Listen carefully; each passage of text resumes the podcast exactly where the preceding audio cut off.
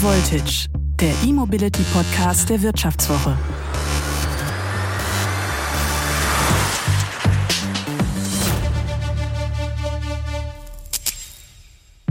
Ich würde mir ja gern ein Elektroauto kaufen, aber warum sind die so teuer? Elektroautos kosten zwischen 30 und 50 Prozent mehr als vergleichbare Modelle mit Verbrennungsmotor. Bei einem Auto, das einige 10.000 Euro kostet, ist das natürlich ein happiger Preisaufschlag.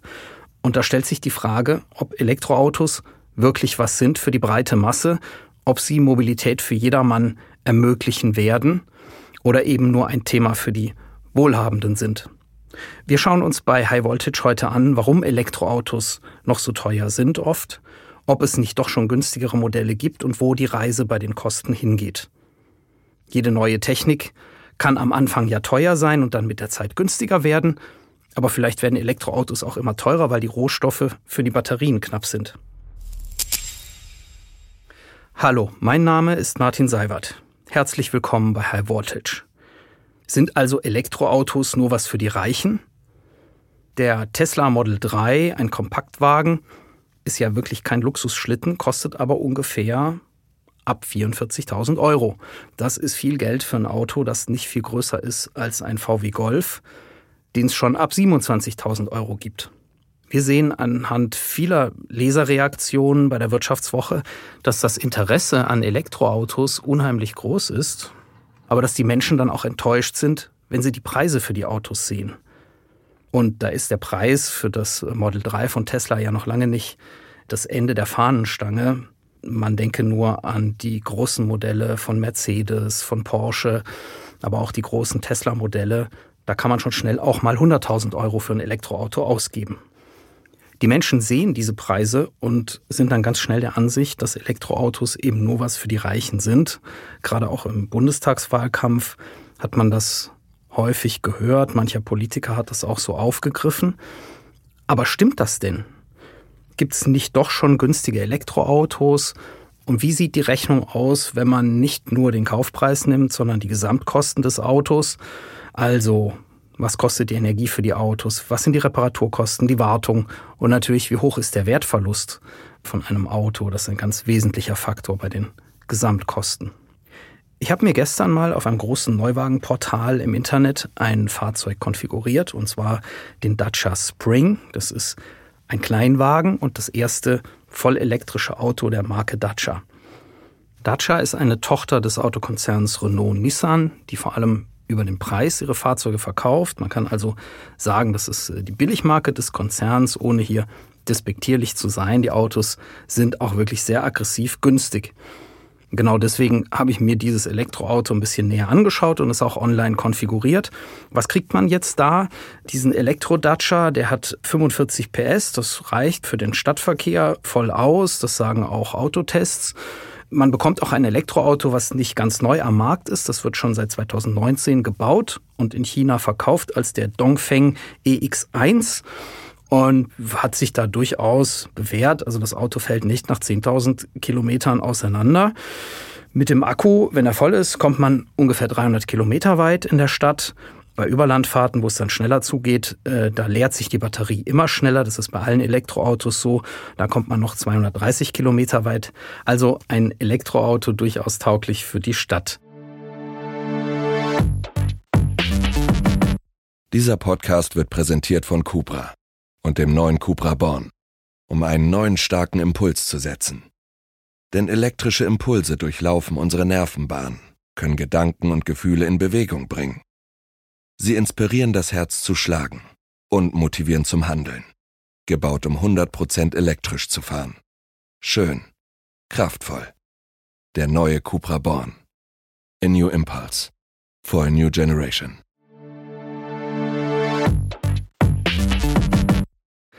Diesen Dacia Spring habe ich mir, wie gesagt, online konfiguriert und habe dann ein Angebot zugemailt bekommen in Höhe von 17.000 Euro.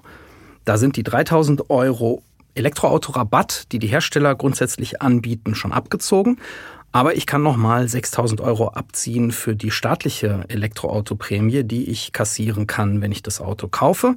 Und dann landen wir bei 11.000 Euro. Wenn ich ein Gewerbe wäre, dann würde ich das Auto sogar für 9000 Euro kriegen. Ich glaube, einen günstigeren Kleinwagen am Markt zu finden, ist schwierig. Es gibt also hier schon ein durchaus preislich sehr attraktives Elektroauto und zwar nicht irgendwann in ferner Zukunft, sondern heute am Markt. Und wenn man nun davon ausgeht, dass Renault Nissan mit diesem Auto Geld verdienen will, Geld verdienen muss, dann wäre damit der Beweis erbracht, dass man auch mit solchen Autos schon eben Geld verdienen kann, dass die schon profitabel sind. Es gab ja lange sozusagen ähm, Haltung in der Autoindustrie, dass man mit Elektroautos auf lange Sicht kein Geld wird verdienen können, schon gar nicht mit günstigen Elektroautos. Ich glaube, allein an diesem Modell sieht man, dass das so nicht mehr stimmt. Noch viel besser wird die Kostenbilanz des Elektroautos, wenn man die Gesamtkosten sich anschaut, also nicht nur den Anschaffungspreis, sondern eben auch alle anderen äh, mit dem Autofahren verbundenen Kosten. Und hier hat das Elektroauto ein paar technische Vorteile, ein paar technische Stärken, die es voll ausspielen kann. Zum einen ist es natürlich die Energie, die das Elektroauto braucht. Das Elektroauto geht sehr viel effizienter mit Energie um. Man kann Pi mal Daumen sagen, es braucht ungefähr nur halb so viel Energie, äh, um von A nach B zu kommen, wie ein Auto mit Verbrennungsmotor. Klar, die Energie ist in Form von Strom. Man muss also die Stromkosten mit den Benzinkosten vergleichen.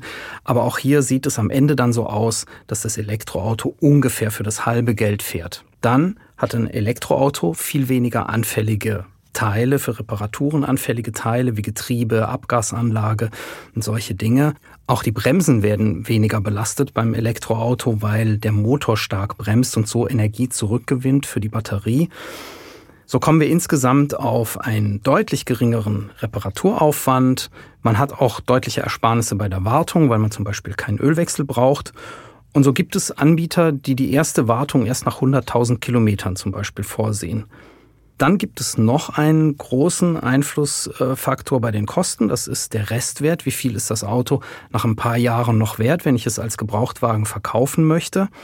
Hier gibt es bei den Elektroautos natürlich eine Menge Unklarheiten. Es ist unklar, ob sich Elektroautos, die man heute kauft, in ein paar Jahren vielleicht sehr schlecht verkaufen weil sie dann technisch schon veraltet sind. Äh, vielleicht ist aber auch die Nachfrage nach gebrauchten Elektroautos hoch. Im Moment gibt es eine ziemlich ordentliche Nachfrage nach gebrauchten E-Autos. Da ist es nicht ganz klar, wie sich die Dinge entwickeln. Aber man kann es, wenn man entsprechende Daten hat, auch ganz vorsichtig mal prognostizieren.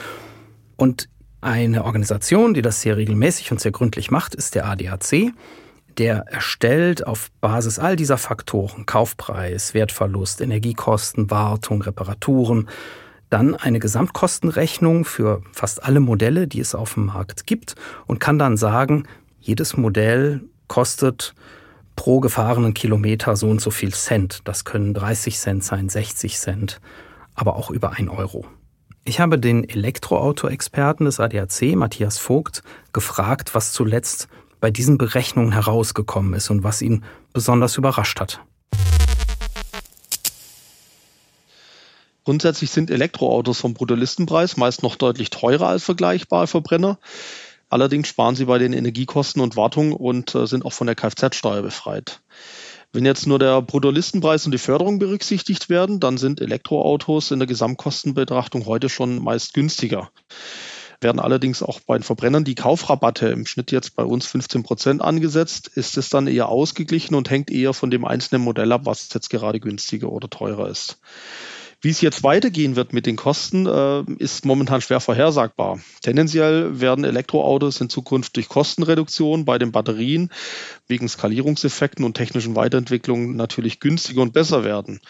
Die steigende Nachfrage und Lieferengpässe bei Bauteilen stehen dem momentan etwas gegenüber. Nicht zuletzt hängt aber dann auch die Preispositionierung ab ähm, von gebrauchten Elektrofahrzeugen, wie sich die Förderpolitik vom Bund entwickelt. Wenn jetzt der Umweltbonus reduziert oder sogar irgendwann ganz entfallen würde, dann sind die Hersteller natürlich gezwungen, die Preise wettbewerbsfähiger gegenüber den Verbrennermodellen, aber auch den ähm, Elektroautos der anderen Wettbewerber zu gestalten. Mir ist in den Kostentabellen des ADAC aufgefallen, dass bei den günstigsten Elektroautos am Markt, bei den Kleinwagen, der Vorteil, der Kostenvorteil der Elektroautos nicht sehr groß ist, wenn es ihn überhaupt gibt. In der Regel haben hier noch die Verbrenner die Nase vorn. Aber schon bei den Mittelklassewagen sieht man oft schon einen deutlichen Vorsprung für die Elektroautos. Und besonders deutlich wird der Vorsprung bei manchen großen Modellen oder bei Luxusmodellen, also zum Beispiel der Porsche Taycan, kostet ungefähr 80 Cent äh, pro Kilometer. Ähm, das ist 30 Prozent günstiger als beim Porsche Panamera, also einem ganz ähnlichen Verbrennermodell. Das hätte ich persönlich so nicht gedacht. Noch krasser ist der Unterschied zum Beispiel zwischen dem Tesla Model 3 in einer sehr sportlichen Ausführung und einem Dreier BMW, auch in einer sehr sportlichen Ausführung, der hier mithalten kann. Da ist der Kostenvorteil sogar 60 Prozent. Wichtig bei diesen ganzen Rechnungen ist aber, dass die wirklich große, üppige Umweltprämie von äh, 9000 Euro, die es hier pro Elektroauto gibt, bei diesen Rechnungen schon berücksichtigt ist. Und genauso werden bei den Rechnungen aber auch Rabatte berücksichtigt, die es üblicherweise für Verbrenner im Autohaus gibt. Also da sind ja auch durchaus Rabatte von 10, 15 Prozent heute üblich. Auch die sind berücksichtigt. Aber man muss klar sagen, gäbe es diese große Umweltprämie nicht für das Elektroauto, dann wären sie natürlich auch nicht so konkurrenzfähig und nicht so attraktiv beim Preis. Und viele Leute würden sich ganz sicherlich nicht dafür entscheiden. Aber der Staat kann ja nicht auf Dauer Elektroautos mit solchen großen Summen fördern. Da kommen über die Zeit sicherlich Milliarden zusammen. Und deshalb stellt sich die Frage, ob Elektroautos irgendwann dann auch mal ohne diese ganzen Subventionen bestehen können und attraktiv sein können für die Kunden.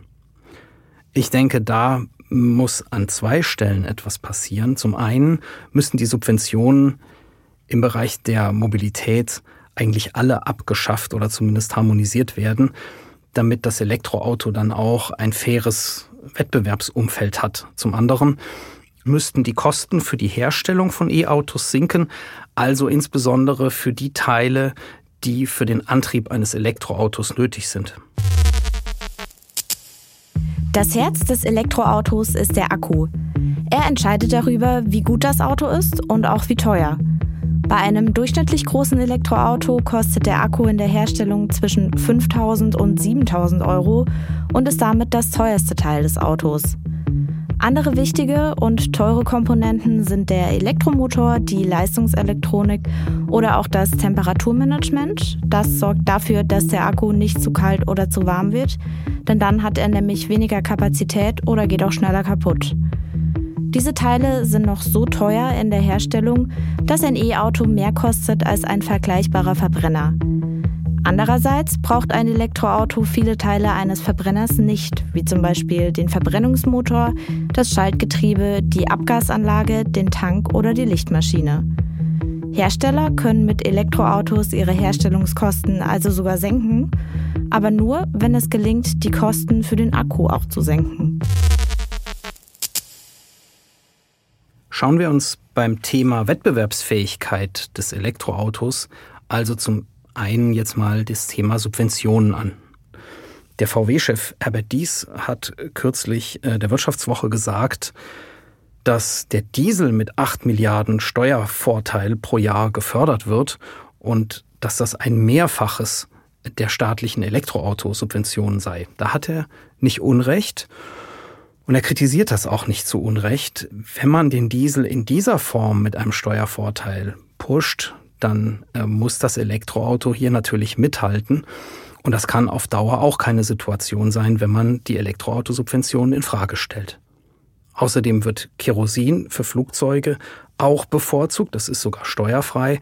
Und äh, dies sagt, das sei eben schädlich für den Klimaschutz und sollte alles schnellstmöglich beendet werden, damit es ein faires Wettbewerbsumfeld für Elektroautos gibt. Erstaunlich an der Position von Herrn Dies finde ich nicht nur, dass er die Subventionen für den Diesel in Frage stellt. Das wäre ja vor einigen Jahren auch noch undenkbar gewesen. Der Diesel war der ganze Stolz der deutschen Autoindustrie und sollte natürlich bestmöglich gefördert werden. Er stellt auch darüber hinaus die Elektroauto-Kaufprämien in Frage und ist hier sehr selbstbewusst. Er sagt, Elektroautos brauchen auf Dauer diese Prämie nicht. Und das kann er nur sagen, weil er der festen Ansicht ist, dass die Elektroautos bald in der Herstellung nicht mehr mehr kosten als Verbrenner, als Benziner oder Diesel. Bei VW geht man davon aus, dass ungefähr Mitte des Jahrzehnts, also in drei, vier Jahren schon, Elektroautos dann in der Herstellung weniger kosten als Verbrenner. Und dann, spätestens dann, brauchen Elektroautos auch diese ganzen Subventionen nicht mehr. Das Ganze wird auch untermauert von neuen Studien, die es gibt. Zum Beispiel hat die Schweizer Bank UBS so eine Studie gemacht oder auch der Informationsdienstleister Bloomberg. Alle kommen so zum Ergebnis, dass in wenigen Jahren Elektroautos in der Fertigung unter den Verbrennern liegen, preislich. Damit das gelingen kann, muss an einem Teil des Elektroautos noch viel passieren, an dem teuersten Teil, und das ist die Batterie. Ob die Elektroautos wirklich so günstig werden können, entscheidet sich ganz maßgeblich hier. Wie geht's hier weiter? Werden Batterien immer teurer, weil die Rohstoffe dafür immer knapper werden? Oder werden sie günstiger wegen des technischen Fortschritts und weil man solche großen Mengen davon herstellt? Das habe ich Professor Stefan Bratzel vom Center of Automotive Management in Bergisch Gladbach gefragt. Denn er analysiert permanent die technischen Entwicklungen in der Autoindustrie.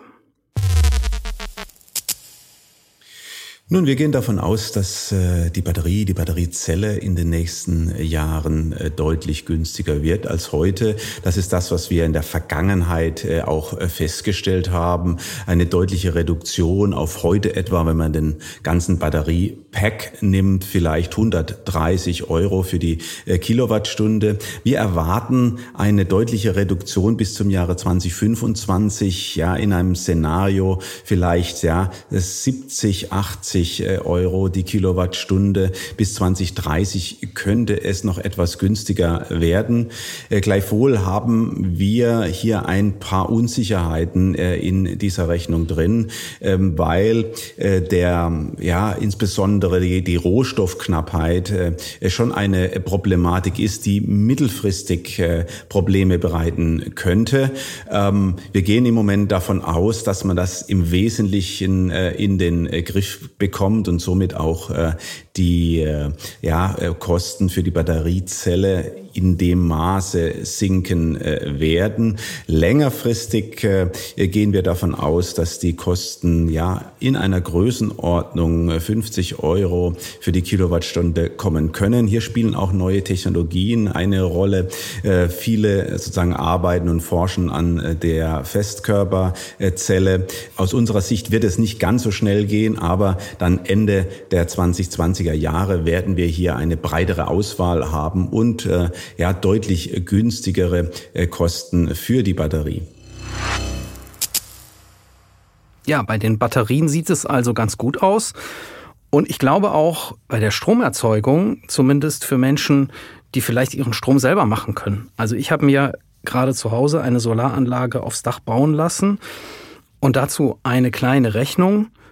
Wenn ich den Strom hier selbst erzeuge, dann habe ich Erzeugungskosten von ungefähr 10 Cent die Kilowattstunde. Wenn ich nun ein Elektroauto damit lade und durchschnittlich 15 Kilowattstunden auf 100 Kilometer verbrauche, dann fahre ich eben für 1,50 Euro diese 100 Kilometer.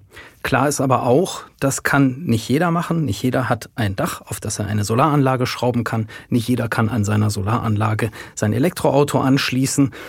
Sehr viele Menschen müssen deswegen auch mit dem Netzstrom klarkommen und die Preise dafür sind in Deutschland hoch, höher als in vielen anderen Ländern und sie werden zumindest in den nächsten Jahren wohl noch weiter steigen. Und deswegen habe ich mich gefragt, wäre es nicht clever, Solarzellen direkt auf den Autos anzubringen? Das heißt, dass die Autos selbst ihren Strom aus Solarzellen gewinnen. Das ist so ein bisschen ein Kindertraum seit vielen Jahrzehnten schon. Und man hat das auch sehr lange belächelt und hat gesagt, das wird nicht funktionieren. Aber da ist Bewegung reingekommen in diese Sache. Da gibt es mittlerweile ganz interessante Ansätze, das vielleicht doch hinzubekommen. Aber das ist eine andere Geschichte und darüber reden wir ein anderes Mal bei High Voltage. Das war's für heute. Herzlichen Dank fürs Zuhören. Anregungen oder Kritik gerne an martin.seiwert.vivo.de. Die Adresse finden Sie auch nochmal in den Show Notes Produziert wurde diese Folge von Anna Höhenscheid und Florian Högerle. Dieser Podcast wurde präsentiert von Cupra und dem neuen Cupra Born. Angetrieben von rein elektrischen Impulsen. Bereit in 40 Minuten von 10 auf 80 Prozent aufzuladen. Und alle, die das Autofahren lieben, über 500 Kilometer mit einer Aufladung zu fahren. Beides je nach Batterieleistung. Der neue Cupra Born. Rational und emotional. Schön und kraftvoll. 100% elektrisch. Mehr auf cupraofficial.de slash born.